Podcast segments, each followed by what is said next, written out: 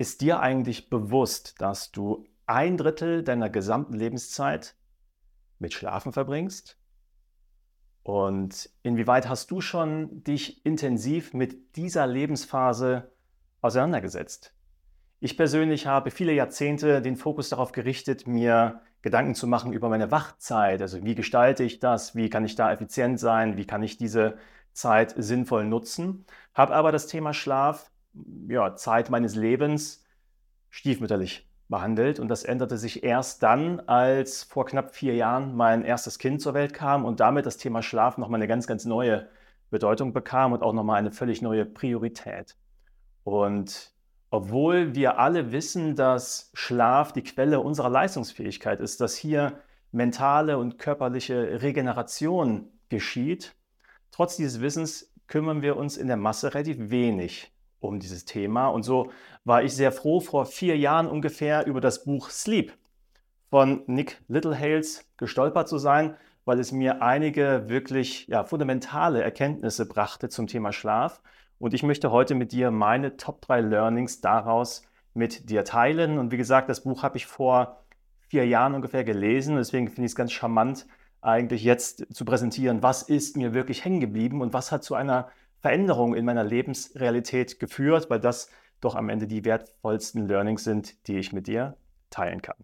Nick Littlehales ist britischer Schlafforscher, der das Thema seit über 30 Jahren bearbeitet und der persönliche Schlafcoach von Spitzensportlern, Spitzensportmannschaften aus der NHL, NFL, aber zum Beispiel auch betreut er Manchester United oder persönlich Cristiano Ronaldo und versucht ja durch das Implementieren von kleinen Gewohnheiten, von Transfer von Wissen zum Thema Schlaf an deren Leistungsschraube zu drehen. Natürlich mit dem Ziel, vitaler und energetischer in den Tag zu starten. Und auch das möchte ich versuchen heute mit dir zu teilen. Also was sind die ja, wesentlichen Faktoren, die dazu beitragen, dass du wach wirst und dich fit fühlst? Weil vielleicht ist dir schon mal aufgefallen, dass du nach acht oder neun Stunden Schlaf wach wirst aber dich ja, weniger antriebsvoll fühlst, als wenn du zum Beispiel mal nur sechs Stunden geschlafen hast. Und woran das liegen kann, das könnte ich dir vielleicht sogar schon in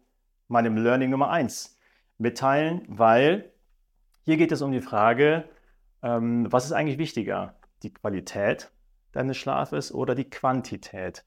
Und für mich war ja jahrelang das Credo, acht Stunden schlafen und dann wird das schon gut gehen. Das ist aber nur die halbe Wahrheit, beziehungsweise eigentlich stimmt das gar nicht, denn wesentlich wichtiger als die Anzahl der Stunden, die du geschlafen hast, ist die Frage, wann wirst du wach? Und zwar in welcher Phase deines Schlafes wirst du wach? Und da möchte ich ganz gern mit dir ein bisschen einsteigen. Das findest du auf Seite 59, falls du es nachvollziehen möchtest. Und zwar geht es um das wesentliche Learning auch für mich, ähm, aus diesem Buch. Unser Gesamtschlaf, also unsere Gesamt-Netto-Schlafzeit, die wir in einer Nacht verbringen, setzt sich zusammen aus unterschiedlichen oder aus sich wiederholenden Schlafzyklen. Und innerhalb eines Schlafzyklus durchlaufen wir unterschiedliche Schlafphasen, und zwar vier. Das heißt, wir haben vier Schlafphasen, ich kann sie schon mal nennen. Ich nenne es mal Eindösen, leichter Schlaf, tiefer Schlaf, REM-Schlaf. Ich gehe gleich nochmal im Detail darauf ein.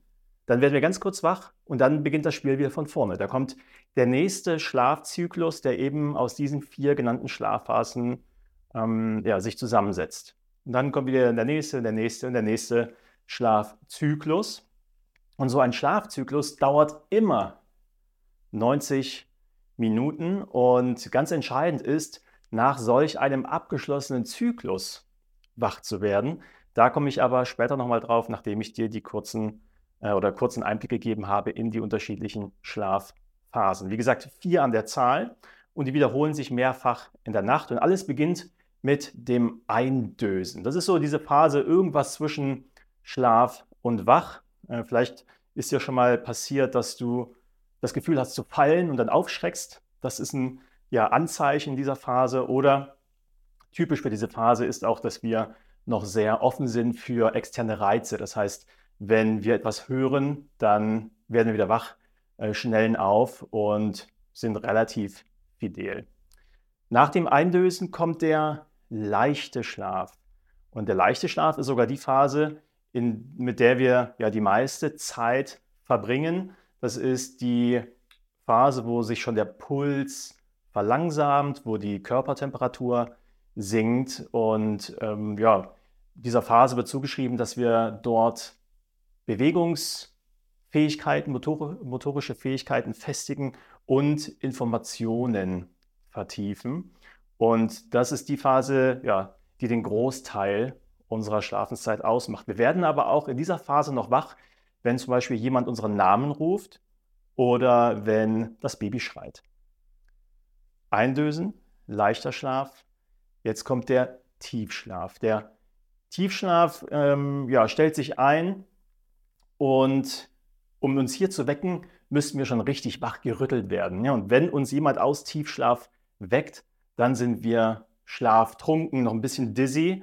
Und das ist übrigens auch die Phase, in der sich Schlafwandler nächtlich auf den Weg machen. Und in dieser Phase äh, generiert unser Gehirn sogenannte Delta-Wellen. Das sind so sehr langsam, langsam frequentierte Wellen. Tagsüber generieren wir im, Gehirn Beta-Wellen und diese Delta-langsamen Wellen, die verursachen unter anderem, dass wir das menschliche Wachstumshormon ausschütten. Und dieses menschliche Wachstumshormon ist dafür verantwortlich, dass neue Zellen wachsen, dass unser Gewebe heilt und ist das, was dazu führt, dass wir Regeneration spürbar wahrnehmen können. Und idealerweise verbringen wir circa als erwachsener Mensch circa 20 Prozent unserer Zeit in der Phase des Tiefschlafs. Und was danach kommt, ist die REM-Phase, also die Rapid Eye Movement Phase, also schnelle Augenbewegung. Hier kommt so langsam der Verstand wieder ins Spiel. Wir sind zwar noch körperlich unbeweglich und starr, aber wir träumen. Ja, also wir durchlaufen wilde äh, Bilder in unserem Kopf und in dieser Phase ähm, ja, haben wir einen sehr, sehr positiven Impact auf unsere Kreativität, beziehungsweise das wird dieser Schlafphase zugesprochen. Und nach dieser REM-Phase, nach der vierten Phase, werden wir immer wieder kurz wach. Ohne dass wir uns immer daran erinnern können. Manchmal gehen wir vielleicht auf die Toilette, manchmal drehen wir uns nur um, vielleicht räuspern wir uns, aber wir werden nach dieser Phase immer wieder wach und dann geht es wieder von vorne los. Eindösen, leichter Schlaf, Tiefschlaf, REM-Phase, wach werden. Und was ganz entscheidend ist für die eigene Wahrnehmung von Vitalität und Energie ist, dass wir, wenn wir morgens aufstehen, idealerweise diesen natürlichen Wachwerteffekt nutzen, um dann direkt aufzustehen. Das heißt, das Ziel von Schlaf sollte es sein, nach der REM-Phase aufzustehen. Und ja, das ist auf jeden Fall etwas, was für mich komplett neu war, weil dann hat, hat das auf jeden Fall zur Folge, dass ich wirklich auch äh, Schlaf planen sollte. Denn wenn ich weiß, dass jeder Schlafzyklus 90 Minuten dauert, ich nach 90 Minuten wach werde und dann wieder der nächste Zyklus kommt, dann kann ich relativ genau ausrechnen, ähm, wann ich wach werden sollte, damit ich auch wirklich so einen 90-Minuten-Slot ja, für mich abpasse. Und wenn ich das jetzt mal hochrechne, dann kannst du dir ja selber mal die Frage stellen, nach wie vielen Schlafzyklen glaubst du denn selbst wach werden ja, zu wollen oder zu müssen? Vielleicht hast du selber Erfahrungswerte, was so eine ja, Stundenanzahl ist, die sich für dich richtig anfühlt. Und dann solltest du darauf achten, dass deine Schlafzeit durch 90 teilbar ist. Sprich, vier Schlafzyklen wären dann eine Nettoschlafzeit von äh, sech, äh, sechs Stunden oder fünf Schlafzyklen a anderthalb Stunden, das wären siebeneinhalb Stunden, oder sechs Schlafzyklen, das wären dann neun Stunden. Und das Spannende auch an diesem Modell ist, dass, wie gesagt, die Zeit für solch einen Zyklus mit 90 Minuten sehr fix ist, aber zum Beispiel die Dauer, wie lange wir in den unterschiedlichen Schlafphasen uns aufhalten, verändert sich. Also sind wir am Nachtanfang, also nach dem Einschlafen, mehr mit Tiefschlaf beschäftigt, weil sich da der Körper regeneriert und die Energie holt. Später im Laufe des äh, Schlafes, im Laufe der Nacht, wird der Anteil der REM-Phase zum Beispiel größer. Und auch durch ja, unsere Entwicklung, durch unser Älterwerden verändert sich auch dieser Gesamtkomplex. So sind zum Beispiel Kinder viel, viel länger in der REM-Phase gefangen oder ja, ich nenne es jetzt mal gefangen als Erwachsene, aber das ist jetzt nur außer der Reihe. Ich möchte abschließen mit Learning Nummer 1. Ich fasse nochmal zusammen. Unser Gesamtschlaf setzt sich zusammen aus Schlafzyklen. Schlafzyklen setzen sich zusammen aus Schlafphasen. Und solch ein Schlafzyklus dauert 90 Minuten. Und nach solch einem Schlafzyklus sollten wir idealerweise wach werden und aufstehen. Denn wenn wir das nicht tun, zum Beispiel jetzt aus der Tiefschlafphase oder REM-Phase wach werden und aufstehen, dann ist das so ein bisschen so, als würden wir aus einem fahrenden Auto ähm, rausspringen. Dann sind wir zwar auch aus dem Auto raus, wir sind auch wach, aber äh, wahrscheinlich ein bisschen wild, ein bisschen durchgerüttelt. Und äh, es ist auch schlauer, vielleicht abzuwarten, bis das Auto sowieso anhält und dann auszusteigen. Und das ist das, was ich versuche dir zu vermitteln, weil das nämlich im Umkehrschluss bedeutet, wirklich mal sich Gedanken zu machen über den Schlaf und wann werde ich denn wach. Und für mich war sehr hilfreich, einen festen Ankerpunkt zu setzen. Und dieser Ankerpunkt ist die Frage, wann stehe ich auf? Und ich mache es mir natürlich sehr leicht. Ich stehe idealerweise 7.30 Uhr auf. Weil dann kann ich nämlich zurückrechnen, okay, ich brauche fünf Schlafzyklen, also ist einfach für mich ein Wert, siebeneinhalb Stunden, damit kann ich gut arbeiten. Heißt, idealerweise sollte ich um 24 Uhr einschlafen. 24 Uhr einschlafen, 37 wach werden, quasi nach der REM-Phase und dann starte ich vital in den Tag. Und das ist etwas, was ich versucht habe, in meinem Leben zu implementieren. Und das bringt mich zu Learning 2 und 3, weil jetzt geht es darum, wirklich auch Einfluss zu nehmen auf den Einschlafprozess und vielleicht auch auf den Wachwertprozess. Also wie kann ich jetzt durch kleine Gewohnheiten, durch Verhaltensänderungen dazu beitragen, dass ich auch wirklich planbar um 24 Uhr einschlafe. Und das bringt mich zu Learning Nummer 2 und das ist das Implementieren einer Mo äh, Abendroutine, das ist Learning Nummer zwei. Und Learning Nummer drei wird sein eine Morgenroutine. Und das findest du auf Seite 65 folgende. Das ist ein gesamtes Kapitel und das Bild, die Metapher, die Nick Littlehales dort verwendet, ist für mich auf jeden Fall etwas, was sehr stark hängen geblieben ist. Nutze deine Abendroutine, um herunterzufahren, um den Tag downzuladen, um zu entschleunigen mit dem Ziel, ja, das Maximum der Entschleunigung zu deinem Einschlafzeitpunkt erreicht zu haben. Und ich greife vor, deine Morgenroutine soll genau das Gegenteil sein. Die soll dazu beitragen, langsam hochzufahren und in den Tag zu starten, weil sowohl der ja, Download des Tages, das Entschleunigen, nimmt einen sehr, sehr großen Einfluss auf dein Ein- und Durchschlafen, aber auch die Art und Weise, wie du den Tag startest, nimmt einen Einfluss auf deinen Tag und damit dann später auch auf dein Einschlafen. Und jetzt möchte ich zu meiner persönlichen Abendroutine kommen und das ist Learning Nummer zwei. Wie kann ich planbar um 24 Uhr in meinem Beispiel einschlafen? Da mache ich es mir auch sehr einfach und das ist jetzt nichts, was explizit in diesem Buch beschrieben ist, sondern das ist etwas, was sich ja im Sinne von Best Practice in den letzten Jahren entwickelt hat. Das ist meine persönliche 3, 2, 1 Abendroutine. Was heißt das? Die 3 steht für drei Stunden vor dem Einschlafen keine Mahlzeit mehr zu mir nehmen. Das heißt, mein Abendessen findet allerspätestens, also wirklich allerspätestens um 21 Uhr statt. Idealerweise früher, weil sonst könnte ich, ja, sprichwörtlich das äh, Abendessen, die Mahlzeit noch schwer im Magen liegen haben und das verschlechtert sehr stark die Qualität deines Schlafes durch Verdauungsprozesse und auch den Prozess des Einschlafens. Und idealerweise ist auch nicht dein Abendessen, dein Abendbrot die herzhafteste Mahlzeit des Tages, sondern eher dein Mittagessen. Und solltest du abends noch das Verlangen haben zu snacken, dann versuch aller, aller spätestens 90 Minuten vor deinem Einschlafen wirklich dann auch darauf zu verzichten. Also drei Stunden vor dem Einschlafen kein Essen, zwei Stunden vor dem Einschlafen keine Arbeit. Auch keine E-Mails mehr beantworten, auch nicht irgendwie was Leichtes, sondern wirklich den Kopf frei bekommen um nicht im Gedankenkarussell während des Einschlafens gefangen zu sein und dann dort irgendwie noch drüber nachzudenken, weil du noch 30, 40 Minuten vor dem Einschlafen an einer E-Mail saßt oder an einem Projekt, was dich dann nicht loslässt. Und die letzte Stunde vor dem Einschlafen ist in meiner Welt das Wichtigste geworden. Hier geht es wirklich um das ja, Herunterfahren der Gesamtsysteme. Und das heißt vor allen Dingen in der letzten Stunde vorm Einschlafen kein grelles Licht und keine Bildschirme mehr, keine technischen Geräte. Heißt kein Handy, kein Laptop, kein iPad.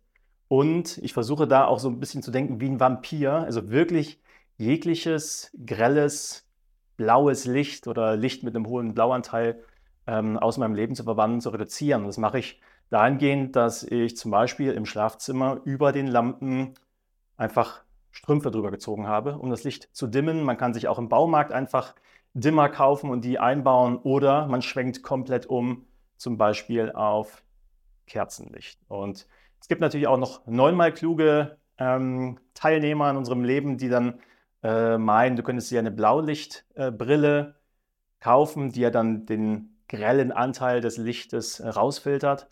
Das ist generell möglich und funktioniert in der Praxis auch, aber das hindert mich ja nicht dann daran, äh, an meinem Laptop, an meinem Bildschirm zu sitzen. Und es geht ja auch darum, diese ganzen Reize, denen ich ausgesetzt bin, die zu reduzieren.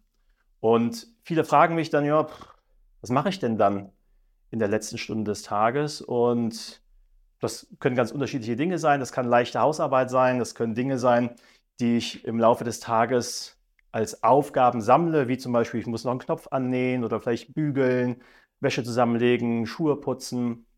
Das kann ich auch alles mit ein bisschen weniger Licht machen, ohne große körperliche Anstrengung am Abend. Ich kann auch ein paar Sportübungen noch machen, vielleicht Pilates, Yoga oder mich einfach ein bisschen dehnen. Und etwas, was mir persönlich äh, ja ans Herz gewachsen ist, ist das Journaling am Abend, also Neudeutsch für Tagebuch schreiben. Und hier nutze ich auch nochmal diesen Moment, das Journaling als Download des Tages. Ich ja, schreibe mir auf, was waren so die Ereignisse, die Highlights des Tages. Ich schreibe mir aber auch auf, was sind meine Top 3 Aufgaben für den nächsten Tag, um einfach zu vermeiden, dass ich während des Einschlafens noch darüber nachgrüble, was muss ich am nächsten Tag machen. Und dann schreibe ich mir auf, wofür bin ich dankbar für den heutigen Tag, um ja als letzten Akt des Tages vorm Zähneputzen, so mache ich das immer, nochmal meine Aufmerksamkeit auf das Positive in meinem Leben zu lenken. Und all diese ja, Parameter tragen dazu bei, dass mein Körper im Laufe des Abends ja, entspannter wird, ruhiger wird und dann auch irgendwann merkt, so Hase, jetzt geht es aber gleich ins Bett und dann wird geschlafen. Das ist meine persönliche Abendroutine und Learning Nummer drei, äh, das ist die Morgenroutine. Ähm, hier versuche ich es noch einfacher zu halten, weil das für mich aktuell mit zwei Kindern und beruflicher Veränderung noch alles sehr, sehr wild und wirr und immer wieder anders ist. Ich versuche mich aber an eins zu halten und zwar in den ersten 60, idealerweise 90 Minuten des Tages kein Handy, kein Laptop, kein technisches Gerät, vor allen Dingen kein Einchecken in die Arbeitswelt, sondern mir einfach zu sagen, die ersten 60 bis 90 Minuten des Tages gehören mir und meiner Familie. Mit Kindern ist es sowieso relativ einfach, sich dran zu halten, weil man dann sich um sie kümmert. Man äh, macht Frühstück, zieht sie an, man bringt sie vielleicht noch in die äh, Kita. Was aber entscheidend ist für mich, ist, mein Telefon nicht in die Hand zu nehmen, beziehungsweise mein Telefon im Flugmodus zu lassen. Denn das, was mir in der Vergangenheit häufig passiert ist, war, ich habe auf mein Handy geguckt und schon gesehen, oh, E-Mail, oh, WhatsApp und bin dann reingegangen, habe sie mir alle durchgelesen und in dem Moment war ich eigentlich schon in meinem Daily Business wieder gefangen. Ich habe eingecheckt. Und jetzt darfst du dich selbst mal fragen, wie oft hast du morgens eine WhatsApp oder eine E-Mail gelesen und bist davon super positiv überrascht worden? Also ich kann mich an diese Momente wirklich nur ganz wenig erinnern und deswegen vielleicht auch für dich der Impuls, dem ja, entschleunigten Morgen mal eine Chance zu geben, einfach mal etwas ruhiger in den Tag zu starten. Und wenn du dir noch einen ja, Energiekick leisten möchtest, dann Steh vor allen Dingen auch wirklich auf, wenn nach äh, siebeneinhalb Stunden oder sechs oder neun Stunden dein Wecker klingelt. Steh auf und versuch dir ja, eine Tageslichtdusche zu gönnen, indem du die Vorhänge aufreißt und idealerweise ja einfach natürliches Licht auf dich einwirken lässt, einfach um auch die Serotoninproduktion anzuregen und ja, das Melatonin, was dich ja schläfrig macht, das zu dämpfen. Und wenn du dann noch Zeit und Muße hast in deinen ersten 60, 90 Minuten, dann kannst du diesen Effekt noch erhöhen, indem du vielleicht dich ein bisschen dehnst und bewegst, vielleicht ja sogar draußen. Und das ja, waren meine Learnings aus dem Buch Sleep von Nick Littlehales. Ich fasse noch einmal zusammen. Nicht die Quantität deines Schlafs, also die Anzahl der Stunden, die du geschlafen hast, ist entscheidend darüber, wie gut und vital und energetisch du dich fühlst, sondern es geht vielmehr darum, im richtigen Zeitpunkt deines Schlafes wach zu werden. Und zwar nach einem ja, vollen Zyklus, nach der REM-Phase und äh, dann aufzustehen. Und das hat zur Folge, dass es wirklich wichtig ist, sich über seinen Schlaf Gedanken zu machen. Also Schlaf planbar zu machen, also dem Schlaf den Zufall zu nehmen, um halt auf sechs, siebeneinhalb oder neun Stunden netto Schlafzeit zu kommen. Und mir hat es geholfen, Learning 2 und 3, eine Abendroutine zu etablieren, respektive eine Morgenroutine. Und ich hoffe, das hilft dir. Ich wünsche dir viel Spaß beim Ausprobieren und schließe noch mit einem kleinen Lifehack zum Thema Powernapping. Powernapping ist nachgewiesenermaßen ein ja, Energiepush über den Tag. Das steigert deine Leistungsfähigkeit, deine Aufmerksamkeit. Und idealerweise findet dein Powernap zwischen 13 und 15 Uhr statt, idealerweise nach einer Mahlzeit, weil dann der natürliche Schlafdruck durch Verdauungsprozesse sowieso hoch ist. Und jetzt kommt's. Du solltest natürlich niemals länger schlafen als 20 bis 30 Minuten, um zu vermeiden, dass du in den Tiefschlaf gleitest, weil dann hast du sonst genau ja, den gegenteiligen Effekt erzielt.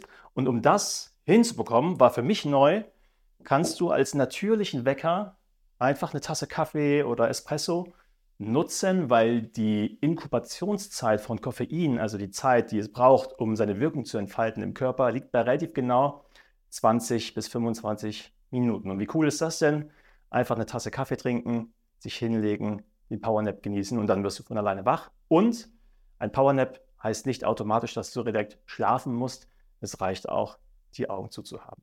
In dem Sinne wünsche ich dir erholsam, geruhsamen Schlaf am Tag, idealerweise natürlich aber auch in der Nacht. Ich danke dir für die Aufmerksamkeit. Solltest du was gelernt haben, dann sprich gerne mit anderen Menschen drüber, empfehle mich und meinen Kanal weiter. Und ansonsten freue ich mich, wenn wir uns in der nächsten Woche wiedersehen würden. Gute Reise, gute Besserung. Mein Name ist Martin Trositz. Jedes Buch ist mein Mentor. Bis bald.